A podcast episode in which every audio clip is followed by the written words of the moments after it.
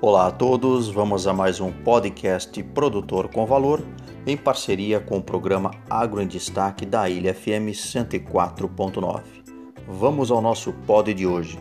Gengibre, um aliado na saúde e uma boa alternativa de renda ao produtor.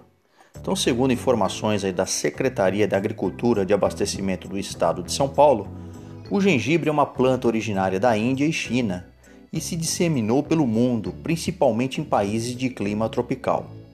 Ela é desintoxicante e muito utilizado na melhora de problemas nas vias respiratórias, além de possuir o gingerol, um potente termogênico que ajuda a aumentar a atividade metabólica. Ele pode ser acrescentado a sucos, chás, bolos, biscoitos, molhos e muitos outros, proporcionando mais sabor e mais valor nutricional à refeição. Entre as vantagens do gengibre está a sua capacidade de ficar no chão, esperando um melhor momento para a comercialização, como se fosse uma poupança guardada embaixo da terra, como mencionam alguns produtores da Serra de Paranapiacaba, que é a maior região produtora aqui no estado de São Paulo. O ponto alto da safra é no mês de julho, mas já se inicia a colheita a partir de março. Conforme se acumulam sólidos solúveis, o gengibre vai atingindo a maturidade fisiológica. Com isso, passa a ter maior valor no mercado e maior tempo de prateleira, explica o engenheiro agrônomo Caetano Mainini, da Secretaria de Agricultura e Abastecimento.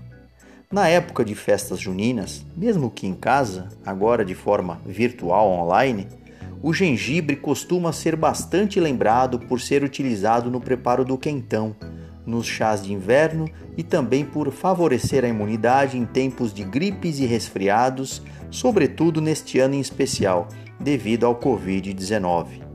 Uma curiosidade: as folhas da planta também passaram a ser utilizadas na alimentação como plantas alimentícias não convencionais. Um outro nicho de mercado que vem se abrindo e que permite o uso integral da planta, parte aérea e caule. Vejam que maravilha! Além de ser importante na medicina natural, culinária e com diversas formas de comercialização, no Brasil o gengibre é cultivado principalmente pela agricultura familiar e se estabelece também como uma eficiente fonte de renda. Muito obrigado a todos, acompanhem as nossas podcasts e também sigam no canal Produtor com Valor no Instagram, nosso e-mail produtorcomvalor@gmail.com. Professor Omar Sabag, da Unesp de Ilha Solteira.